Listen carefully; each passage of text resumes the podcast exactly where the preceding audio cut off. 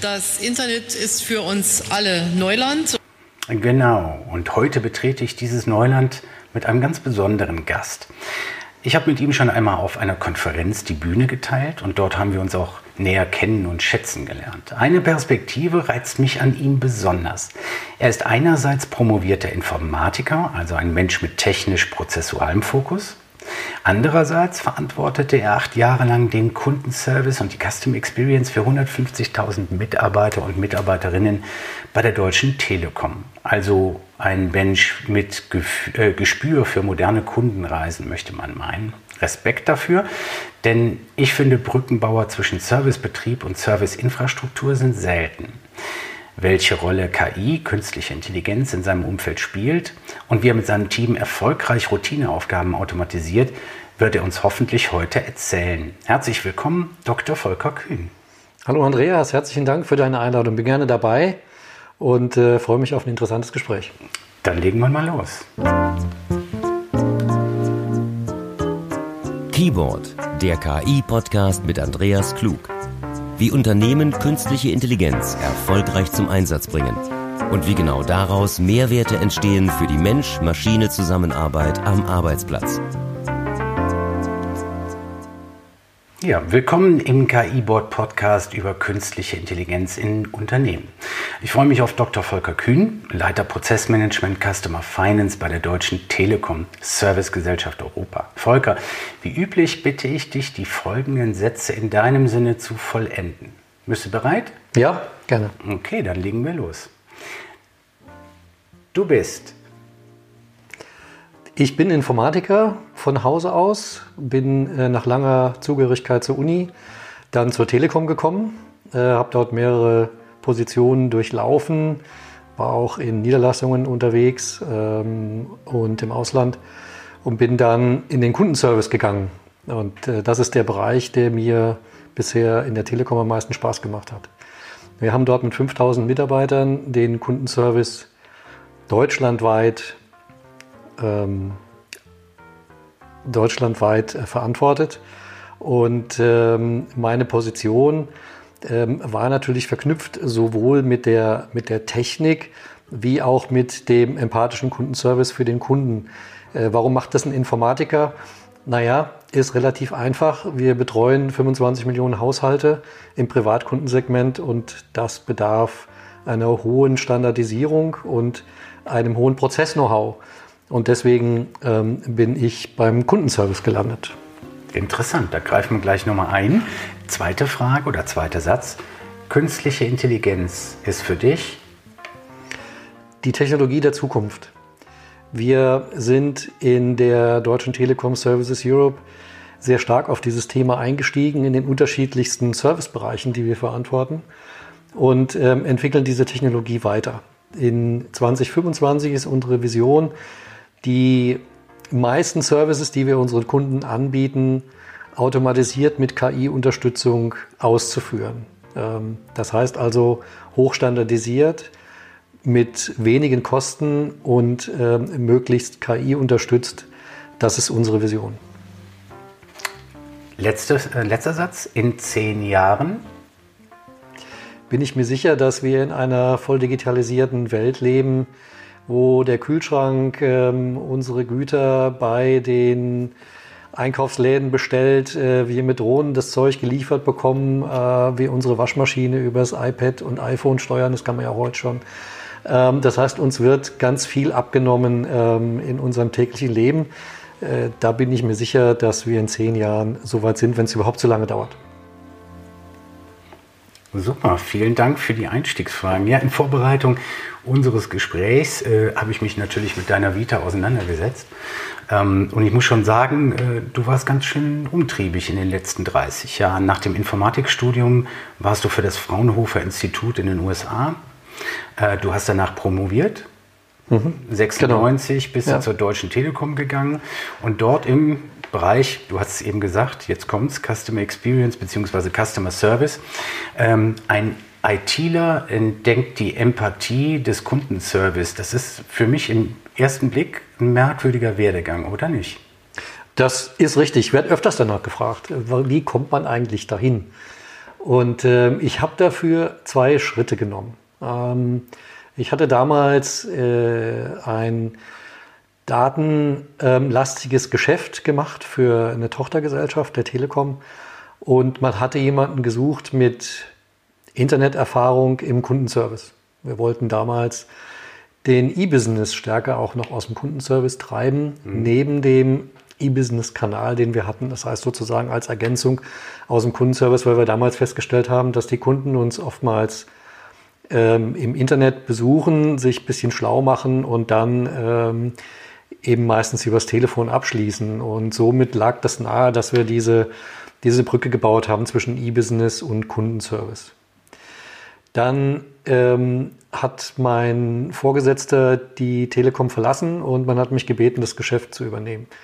So kam ich im zweiten Schritt aus dem E-Business-lastigen Kundenservice dazu, Verantwortung zu übernehmen für 5000 Mitarbeiter im Front Office. Ähm, wir haben sowohl Vertriebsleistungen erbracht wie auch äh, Kundenservice-Themen bis hin zur damals dieser Störungsannahme für, für gestörte Telefonleitungen. Das ist alles das Geschäft, was dazugehörte. Hochstandardisiert für 25 Millionen Haushalte, standardisierte Produkte, meistens AGB-Produkte, auch sehr stark reguliert. Ähm, ja, und wir haben natürlich dann auch versucht, dort Mehrwertleistungen zu etablieren und nicht nur Telefonleitungen, Telefone und Internet zu verkaufen. Ähm, ich habe selber natürlich als Telekom-Kunde hin und wieder mal die Erfahrung gemacht mit dem äh, Kundenservice, allerdings eher in der jüngeren Zeit, also in den letzten Jahren.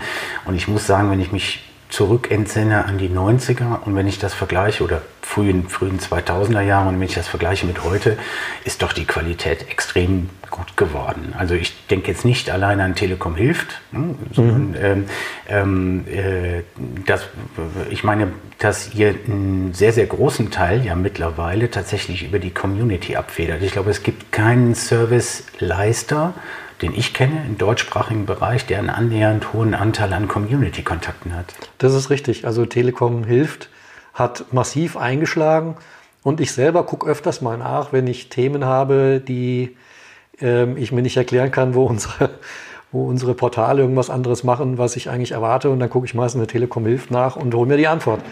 Ja. Ähm, das ist äh, super, wird extrem gut angenommen. Und sowas ähnliches habe ich auch, äh, du hast es ja angesprochen, ähm, ich bin vom Kundenservice dann in den internen Kundenservice gewechselt und ähm, habe bei uns die internen HR-Hotlines betreut. Und auch dort habe ich sowas aufgezogen. Mhm. Ähm, ich habe Chat etabliert als erster überhaupt. Da war im externen Kundenservice noch kein Chat vorhanden. Da haben wir mit den internen Kolleginnen und Kollegen gechattet und äh, ja, und wir haben auch sowas aufgebaut wie HR hilft, also sowas ähnliches, ja, äh, wie Telekom hilft für intern. Und das wird auch sehr oft genutzt, ähm, auch im Nachschlagen. Wir haben dann auch ein Nachschlagewerk etabliert, so dass man das, was schon mal gefragt worden ist, auch mit dem Expertensystem suchen und äh, sich dann auch erschließen kann. Und, äh, das ist natürlich eine schöne Überleitung, und im HR-Bereich bist du das erste Mal in Kontakt mit Robotic Process Automation gekommen, also mit genau. Robotics, ne? ist das korrekt? Das ist korrekt. Wie kam ja. das? Naja, das war ähm, eher ein Zufall. Ähm, auch die Kolleginnen und Kollegen vom Kundenservice, äh, mit denen ich, ähm, seitdem ich da weggegangen bin, natürlich einen intensiven Austausch pflege, ähm, haben mich darauf angesprochen, dass sie so ein Thema entdeckt haben, ja, Robotics und ähm, ob wir uns das Thema nicht mal gemeinschaftlich anschauen. Das haben wir dann auch getan. Ähm, die äh, Deutsche Telekom Services hat dann das Thema für sich weiterentwickelt und äh, wir im internen Service mit Fokus auf Backoffice-Prozesse. Ja, also erstmal die hochtransaktionalen Prozesse zu automatisieren, die bei uns laufen. Und dann haben wir uns irgendwann die Frage gestellt, naja, was kommt denn jetzt dann nach dem Robotics? Und da war es irgendwie klar, es muss in den Kundendialog irgendwie Einzug finden. Robotics ist jetzt eine Technologie, die keine Intelligenz äh, hat und ausprägt. Da lag es nahe, dass man sich mit Artificial Intelligence mal auseinandersetzt und was kann eigentlich Artificial Intelligence für uns tun. Da waren wir sehr früh am Markt, ich würde mal sagen, zusammen mit den Versicherungen ähm, und mit den viel zitierten ähm, intelligenten Chatbots. Mhm. Ich glaube, wir sind da äh, alle, na, ich, ich glaube nicht nur, ich weiß, wir sind da alle auf die Nase gefallen. Wir haben unser Lehrgeld bezahlt, ob das jetzt äh, die einschlägigen Versicherungen waren, die in Facebook Messenger sowas platziert haben oder wir im internen Kundenservice. Ähm, die Technologie ist noch nicht so weit, um sie im Kundenservice alleine auf den Kunden zuzulassen. Mhm.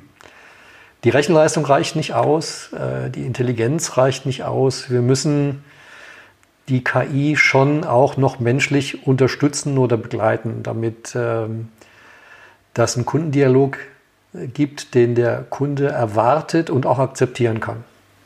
Eine große Herausforderung ist mit Sicherheit auch, also ich gehöre ja zu den Chatbot-Bashern, wie du weißt. Mhm. Ähm, ähm, ähm, ich glaube, es wird noch eine ganze Ecke Zeit dauern. Also ich, ich, glaube, Unternehmen sollten sich in jedem Fall mit Chatbots und Conversational AI auseinandersetzen. Ähm, ich glaube nur, wir sind heute so weit, dass wir Chatbots tatsächlich zur Unterstützung einer klar abgegrenzten Domäne einsetzen können. Also ja. zum Beispiel eine Hausratversicherung berechnen, ja. einen Tarif berechnen bei der Telekom. Ne? Das kann man super mit dem Chatbot unterstützen, weil dadurch beim Nutzer ja nicht der Eindruck entsteht, ich kann den jetzt auch fragen, ob er eine Adressänderung annimmt, der Chatbot. Ja. Und dann bist du genau in diesem Tipping Point zwischen Kundenenttäuschung und Kundenbegeisterung. Und äh, ja, ich kenne ganz wenig gute Chatbots. Hast du, hast du einen kennengelernt, wo du sagen kannst, oh, der ist schon ziemlich gut? Nein, kein. Ja, also die sind alle, ähm, die sind alle nicht reif. Ähm, das, das zeigt ja auch, dass die alle verschwunden sind mhm. von den Facebook-Seiten. Ähm, man hat das alles wieder zurückgeholt. Wir haben es jetzt so platziert, dass wir das Thema im Auge behalten und wir setzen das dem Kundenberater zur Seite als interne Unterstützung. Das heißt, wir lassen die Technologie weiterlaufen. Wir lernen dabei auch weiter. Das war ein, ein riesen, ähm, äh, ein, ein, sag mal, ein, ein Riesensprung, den wir da gemacht haben, Erfahrungen gesammelt haben mit KI-Technologie. Und die Erfahrungen, die wir damals mit dem Chatbot gesammelt haben, die sind auch eingeflossen in unsere AI-Strategie, die wir heute fahren. Mhm. Ja, glaube ich. Das sage ich im Übrigen auf den Konferenzen ja auch immer. Ich sage den Leuten, bitte versteht mich nicht falsch. Ihr müsst euch mit der Technologie, mit Conversational AI auseinandersetzen. Ihr müsst Laborumgebungen äh, schaffen, weil ihr müsst dieses Metier beherrschen. Ich glaube aber, mm, dass äh, eine große Strömung in den kommenden Jahren davon ausgehen wird, dass wir alle ja zu Hause äh, Assistenten haben. Und man darf bei der Strategie niemals vergessen, dass diese Assistenten vielleicht irgendwann mit der Telekom Kontakt aufnehmen. Also du musst meiner Meinung nach immer zweigleisig fahren. Du musst gucken, dass du die Chatbots oder Assistenzsysteme der großen Anbieter natürlich anflanschen mhm. kannst und gleichzeitig aber auch in deinen Services einen Chatbot einsetzen kannst. Oder wie siehst du es? Ähm, ja, ähm, ich sehe das, äh, ich sehe das ähnlich. Ähm, wie gesagt, wobei ich, ich, noch nicht so ganz sicher bin, dass wir ähm, so diese großen Entwicklungsschritte in naher Zukunft sehen werden. Ja. Ich glaube, das wird noch, das wird noch dauern. Ähm, wir brauchen mehr Rechenleistung, das auf jeden Fall, mhm. weil du musst diese, diesen Variantenreichtum, also wir haben ja gesagt, du musst dich auf eine Domain zu äh, konzentrieren. Ja, warum musst du das machen? Weil die Rechenleistung noch nicht ausreicht, um die vielen Wahrscheinlichkeiten abzuprüfen für die möglichen Antworten, die zur Verfügung stehen. Ja, absolut. Und du musst Erwartungsmanagement bedienen. Ne? Also genau. wenn der Kunde sagt, das und das kann ich mit dem Bot, dann muss das auch möglich sein. Und zwar wo, ja. wenn du da war. Nicht nur eine Erwartungshaltung beim Kunden. Ich habe da jetzt schon, schon sehr früh angefangen, solche Projekte zu machen. Unsere ersten Gehversuche haben wir gemacht mit ähm, der ähm, E-Mail-Management-Software von der ITIX, wo wir mit KI-Technologie versucht haben zu ergründen, warum schreibt uns der Kunde eine E-Mail ähm, und wer ist es denn? Mhm. Ja, damit wir schon mal Effizienzen im Kundenservice heben. Das waren so die ersten Kontakte mit Artificial Intelligence ähm, um das so vorzubereiten, dass der Bearbeiter sich eigentlich nur noch aufs Anliegen konzentrieren muss mhm. und nicht mehr um die Authentifizierung und um das Anliegen kümmern muss. Ja? Das heißt, wenn wir wissen, was der Kunde von uns wollte, dann können wir das auch ganz gezielt an die richtigen Leute bringen. Das war damals unsere Vision, das haben wir umgesetzt.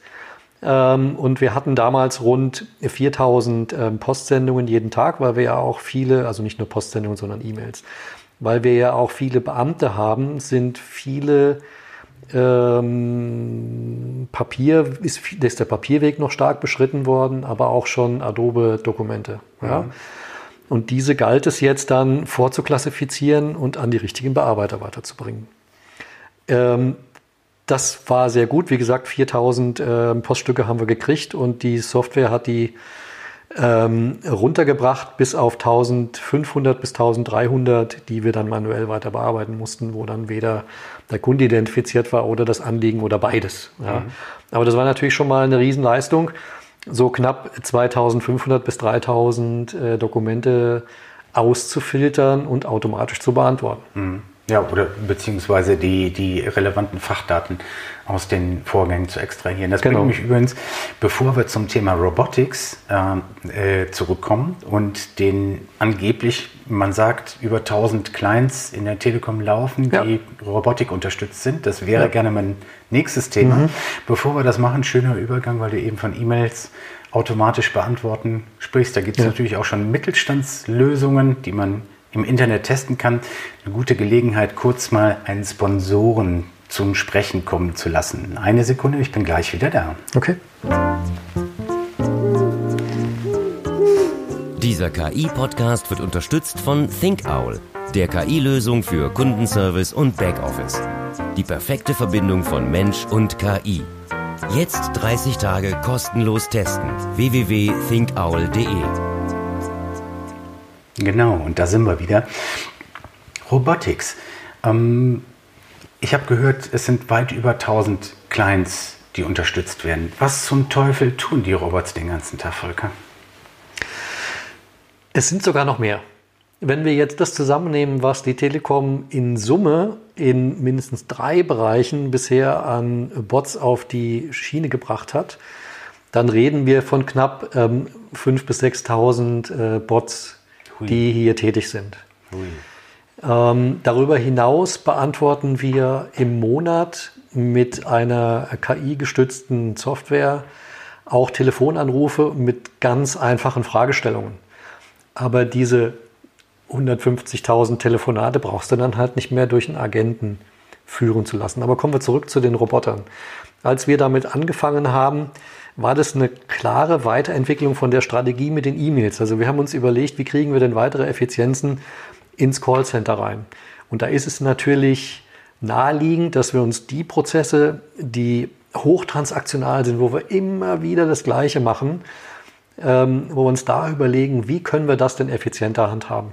Naja, und dann kamen ähm, die wenigen Hersteller, die damals auf dem Markt waren, auf uns zu gibt immer mal so Vorstandskontakte. Wir haben uns das Thema angeschaut und für uns entdeckt und entwickelt. Mhm. Und am Anfang hatten wir im Gegensatz zu heute noch keine virtuelle Struktur. Somit haben wir die Bots aufgebaut mit darunterliegenden wirklichen Hardware-PCs. Mhm. Das heißt, wir hatten hier, und zwar in diesem Nebengebäude, hier neben meinem Wohnhaus, mhm. ähm, 1000 äh, PCs im Keller stehen. Krass. Inklusive dem Management.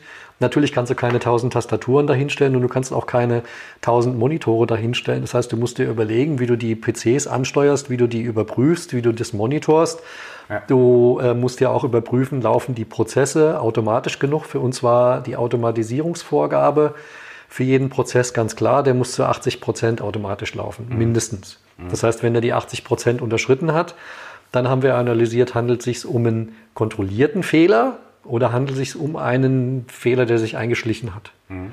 Kontrollierte Fehler, okay, gut, dann müssen wir gucken, ne, dass wir die Datenqualität verbessern. Nicht kontrollierte oder gewünschte Fehler, naja, dann musst du den Prozess mal rausnehmen aus der Automatisierung und überarbeiten. Ja, und ähm, wie ich sagte, in Summe haben wir dann über drei Einheiten, das ist die Telekom, äh, Deutsche Telekom Service, ähm, die ähm, Deutsche Telekom Services Europe ähm, SE und ähm, einige andere Servicebereiche, ähm, die nutzen diese Robotics-Technologie, um ihre hochtransnationalen Prozesse äh, zu automatisieren. Effizienz und Kostensenkung ist natürlich bei uns das Thema der Stunde, ja. Ich glaube, du hast mir mal erzählt, dass was ähm, die beispielsweise machen, damit man eine Vorstellung davon hat, mhm. was der Einsatzbereich ist, ist ja, ähm, ich kann ja eine Fachdatenänderung eines Kunden in der linken Unit haben. ja. der sich aber aufgrund unterschiedlicher CRM- und Buchungssysteme womöglich auf drei oder vier andere Systeme oder womöglich noch mehr in dem Konzern widerspiegeln müsste. Das mhm. heißt, früher sind Mitarbeiterinnen und Mitarbeiter tatsächlich hingegangen und haben nicht nur in einem System einen Datensatz verändert, manuell, sondern in N unterschiedlichen Systemen. Genau. Und das ist natürlich, ist das so ein Einsatzbereich, wo ja. ihr RPA einsetzt? Ja, genau so war das. Ähm, als gutes Beispiel ist äh, zu nennen der interne Wechsel. Mhm. Wir haben ja in Deutschland knapp 90.000 Mitarbeiter und die verändern sich natürlich über so einen großen Konzern extrem häufig. Also wir haben ziemlich viele äh, von diesen internen Wechseln und da liegt es natürlich nahe, dass wir hier Roboter einsetzen, um diesen Prozess zu unterstützen, weil auch immer wieder das Gleiche passiert. Es wird der Arbeitsvertrag von der Gesellschaft äh, herangezogen, ausgefüllt, zum äh, neuen Mitarbeiter geschickt. Das muss er dann unterschreiben, geht es wieder zurück und dann wird das Ganze verdatet und dann wahrscheinlich in unterschiedlichen äh, SAP-Systemen, ob jetzt für die T Deutschland, für die T-Systems äh, oder für andere Tochtergesellschaften, läuft das dann in anderen äh, SAP-Systemen und so war es immer wieder notwendig, diese Daten zu replizieren. Ja. Wann bist du an den Punkt gekommen, wo du gesagt hast, wir kommen jetzt hier mit RPA nicht weiter? RPA, wie auch immer, Robotics nicht weiter. Und ähm, wir haben die Herausforderung, mehr in unstrukturierten Daten zu arbeiten und wir müssen diesen nächsten Schritt in Richtung KI gehen. Naja, wir haben äh, ähm, schon sehr früh begonnen mit äh, diesen Robotics-Themen. Da waren wir, glaube ich, mit die ersten am Markt in Deutschland 2014. Und irgendwann so 2017, 2018 haben wir uns überlegt, was kommt denn jetzt danach? Und wenn wir jetzt in den Backoffice-Prozessen gearbeitet haben, vielleicht können wir es ja auch schaffen, vor Kunde so eine Technologie einzusetzen und unseren Kundendialog zu optimieren. Das war der Ansatzpunkt für diesen intelligenten Chatbot und ähm, für alles weitere, was heute auch so am Telefon ähm, automatisch beantwortet wird. Die Sachen rauszufiltern, die nicht unbedingt ähm, eine, eine große Leistung vom Mitarbeiter selber erfordern, nämlich ein Bankdatum zu ändern oder eine Adresse zu ändern. Mhm. Solche Sachen, die wollen wir automatisieren. Und die Sachen, die für uns als Konzern Wert haben, die wollen wir mit unserem Mitarbeiter mit der benötigten oder auch mit der notwendigen Zeit für den Kunden in Ruhe fertigstellen. Das heißt, für uns ist das kein Personalabbauinstrument, für uns ist das ein Qualitätssicherungs- und Ausbauinstrument. Ja, wir wollen vor Kunde besser werden wir wollen uns durch dieses Automatisieren von, von Tätigkeiten, die für den Konzern null Mehrwert haben, ähm, wollen wir mehr Zeit für den Kunden gewinnen und uns im Gespräch dem Kunden besser widmen zu können. Das ist ja häufig ein äh, Trugschluss, auf, das, äh, auf den ich auch immer treffe. Ähm, dieser Trugschluss liegt darin, dass äh, ähm, viele Menschen glauben, ähm, durch die Unterstützung von Robotics und KI würden ja würden die Routineaufgaben komplett den Menschen entrissen. Mein Eindruck ist ja immer, durch diese Unterstützung der offensichtlichen Dinge geht eigentlich der Stresslevel zurück. Du schaffst es ja dich mehr und intensiver um einzelne menschliche Fähigkeiten und Tätigkeiten zu kümmern. Ich kenne das aus der Industrie. Äh, wir sind ja irgendwann hingegangen und haben beim, beim, beim, äh, beim Manufacturing von, von einem Fahrzeug oder einem Gerät mehr und mehr Robots eingesetzt. Aber das führt dann auch eben dazu, dass die Qualität anderer Arbeitsschritte ja mehr Zeit auch benötigen darf. Genau. Ne? Ich kann ja dann intensiver an Dingen arbeiten, äh, die vielleicht nachher für die Qualität des Produktes sehr viel wichtiger sind. Also insofern erlebe ich das auch in meiner Praxis ganz selten, dass Unternehmen sagen, wir wollen hier radikalen Arbeitsplatzabbau vorantreiben, sondern es geht tatsächlich um Qualität und Präzision. Projekte, du hast so viele Projekte gemacht.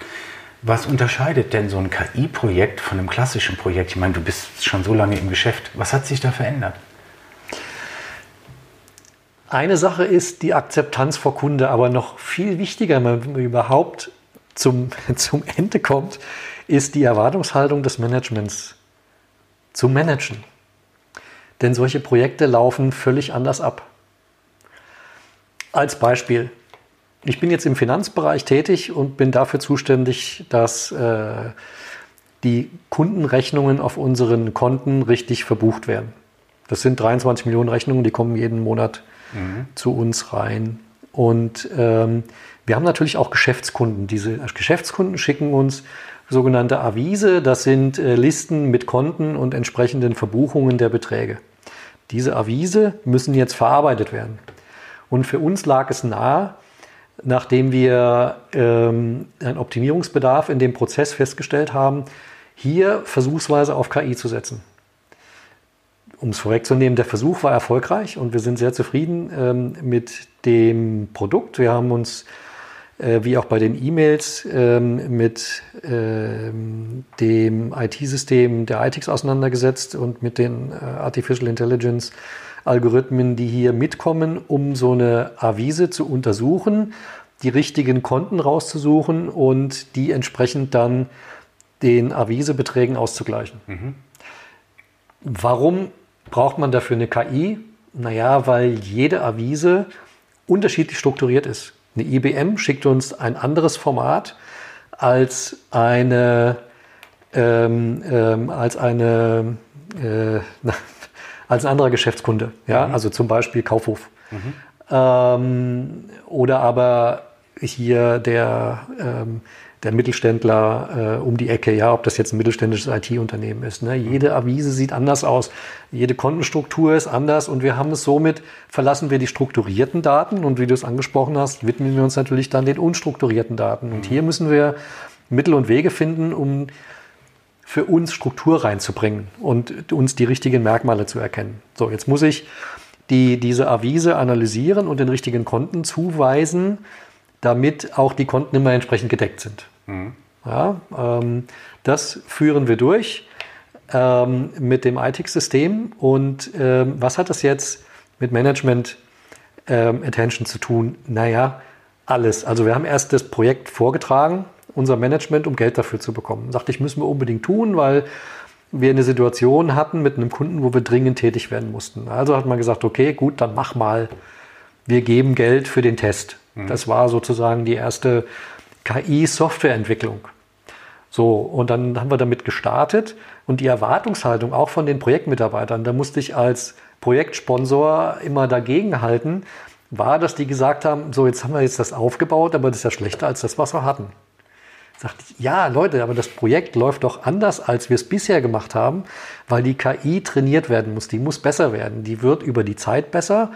Und ihr seht den Erfolg nicht sofort, wie bei einem klassischen Projekt. Bei einem klassischen Projekt habe ich einen Entwurf, einen Projektentwurf, einen Technikentwurf, den setze ich um und dann ist diese Funktion da. Ein Artificial Intelligence Thema entwickelt sich über die Zeit. Und hier die Erwartungshaltung sowohl von den Mitarbeitern zu managen, wie auch vom Management, was ja sofort eine volle 100% Leistung erwartet, ist eine Herausforderung. Denn die Mitarbeiter fingen damit an zu erzählen, ja, das ist ja schlechter wie vorher. Dann sagte ich, naja, dann wartet mal zwei Monate. Dann sagten die, ja gut, jetzt sind wir in dem Bereich, wo es gleich gut ist. Und das Management wurde schon nervös und sagte, hier, wir haben dir so viel Geld gegeben, nach zwei Monaten noch keinen Erfolg, kann ja wohl nicht sein. Da sagte ich, ja, ihr müsst mal ein halbes Jahr warten, dann kriegt diese KI seine Leistungsfähigkeit über die Trainings, die wir dem haben angedeihen lassen und dann wird das Thema immer besser und immer besser. Und der Aufwand, den wir da reinstecken müssen, wird immer weniger und immer weniger. Und es kann immer mehr unterschiedlich strukturierte Daten, also für uns unstrukturierte Daten erkennen, ohne dass wir was tun ähm, und somit immer mehr von diesen Avisen mit reinnehmen, auch von anderen Kunden und die werden immer besser erkannt. Und ich muss immer weniger tun. Mhm. Und genau diesen Zustand haben wir dann irgendwann erreicht und die Diskussionen verstummten. Ähm, das heißt, meine Empfehlung für alle, die solche KI-Projekte durchführen, ist ganz klar, die Erwartungshaltung des eigenen Projektteams und die Erwartungshaltung des Managements zu managen. Absolut. Mich äh, erinnert das gerade an eine, abschließend vielleicht noch eine Erfahrung, die ich gerne mit dir teilen möchte. Ähm, und zwar ähm, äh, war ich bei einem Finanzdienstleister und da ist die Geschichte ganz ähnlich gelaufen. Da hat man geschaut, lass uns mal benchmarken, wie machen wir die Dinge heute auf unsere gute alte traditionelle Art. Und dann hat man einen Piloten gemacht und hat eben versucht, das mit KI zu trainieren anhand von einzelnen Prozessen und hat geguckt, was kommt raus. Mhm. Und dann war die Ergebnispräsentation und dann wurde dem Vorstand dann eben gesagt, wir erreichen mit der KI KI genau dasselbe Level wie mit dem bisherigen Durchgang. Und dann sagt der Manager tatsächlich, ja, wofür haben wir das dann alles gemacht? Das bringt ja nicht mehr. Ne? Das heißt also, dieses, diese das ist ja tatsächlich noch eine traditionelle Denke. Deswegen war meine Ursprungsfrage ja auch, was unterscheidet eigentlich KI-Projekte von traditionellen Projekten, wie wir sie früher gemacht haben, ist ja diese Denke, dass zum Beispiel ein KI-Projekt ja ein fixes, äh, fixen Meilenstein, einen Endpunkt hat. Und ich mhm. bin ja der Ansicht, ein KI-Projekt hat nie einen Endpunkt. Eigentlich läuft ein KI-Projekt, wenn auch im Fachbetrieb, aber ein KI-Projekt läuft ja theoretisch immer weiter. Ne? Ja, nicht nur theoretisch, sondern auch praktisch. Auch praktisch. Und ähm, ich bin jetzt zuständig für das Prozessmanagement und ähm, für mich ist das eine Veränderung des Berufsbildsprozessmanager. Du musst in Zukunft solche Systeme betreuen können. Also ich greife das auf, nicht nur theoretisch, sondern auch praktisch. Für mich hat das auch kein Ende, sondern dieses Softwaresystem muss gemanagt werden. Und das Berufsbild des Prozessmanagers wird sich wandeln. Die müssen in Zukunft nicht nur irgendwie Arbeitsabläufe designen können, sondern die müssen auch mindestens drei Dinge tun einen Roboter zu programmieren, also einen Software-Roboter zu programmieren mhm. oder so eine Software zu bedienen. Ja? Mhm. Da gehört ja noch viel mehr dazu, als jetzt nur die, die Tasten zu bedienen und, und den, ne, den Prozess abzubilden, sondern mhm. du musst ja vorher analysieren, ja, dann, dann sagst du, okay, gut, so sieht der Prozess aus, dann realisierst du den im Bot und dann lässt du den laufen. Ja, und dann musst du ja auch den Betrieb überwachen. Also die müssen solche Robotics-Themen bedienen können. Die müssen in großem Stil Artificial Intelligence-Systeme bedienen können. Mhm. Das heißt, Data Scientists Anteile an dem Berufsbild Prozessmanager werden ausgebaut. Bin ich ganz sicher. Und das da bin dritte, ich auch bei dir, absolut. Ja, ja. Und das dritte ist ähm, ein Thema, was ich vor vier Jahren eingebracht habe. Da hat man damals ein bisschen geschmunzelt. Und jetzt sind wir mit dem Thema ganz groß rausgekommen, Testautomation. Mhm. In der Softwareentwicklung werden wir in Zukunft sehr stark auf Testautomation setzen. Das heißt, Regressionstests automatisch zu machen. Schon bei der Programmierung und bei den Testkonzepten darauf zu achten, dass alle Testcases automatisiert abgebildet werden können, sodass wir dann ähm, eben bei Softwareveränderungen in, in einzelnen Teilen ähm, den wesentlichen Testaufwand durch die Maschine machen lassen. Interessant. Ähm, wo ähm, in dem Testumfeld, wie, wie, ähm, welche Rolle spielt KI da im Testing? Das ähm, hat noch keinen großen Einzug erhalten in das Testmanagement, weil du aktuell ja noch sehr weit, sehr stark am Anfang bist und versuchst, möglichst viele von diesen Testfällen in dem System zu beschreiben. Das geht noch mit herkömmlichen Beschreibungsmethoden. Ich bin mir aber sicher, dass du auch Zug um Zug auf KI setzt. Also es gibt auch Systeme, die die KI-Komponenten enthalten von den Testautomationssystemen. Ja. ja. Ähm, und du das auch dann auf die äh, veränderten Prozesse ähm, aus, ähm, ausdehnst. Mhm. Ja, klar. Wenn, Fehler kann man aus unterschiedlichen Perspektiven betrachten. Genau. Test.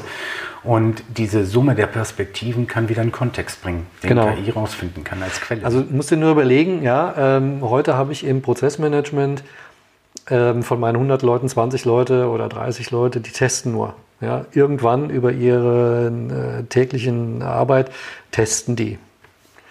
Wenn wir jetzt eine Testautomation einführen, dann testen die nur noch die Teile, die wirklich neu sind. Mhm. Und die anderen Teile, die werden ja deutlich häufiger durchgetestet, weil du ja einfach nur auf den Knopf drückst und sagst, so, jetzt testen. Mhm. Ähm, dann, dann werden diese Teile, diese Softwareteile deutlich stärker durchgetestet, auch mit deutlich mehr Samples, als wir es früher hatten. Ja, du hast ja früher nur Stichproben gemacht. Und die Softwarequalität durch die Testautomation wird definitiv steigen. Mhm.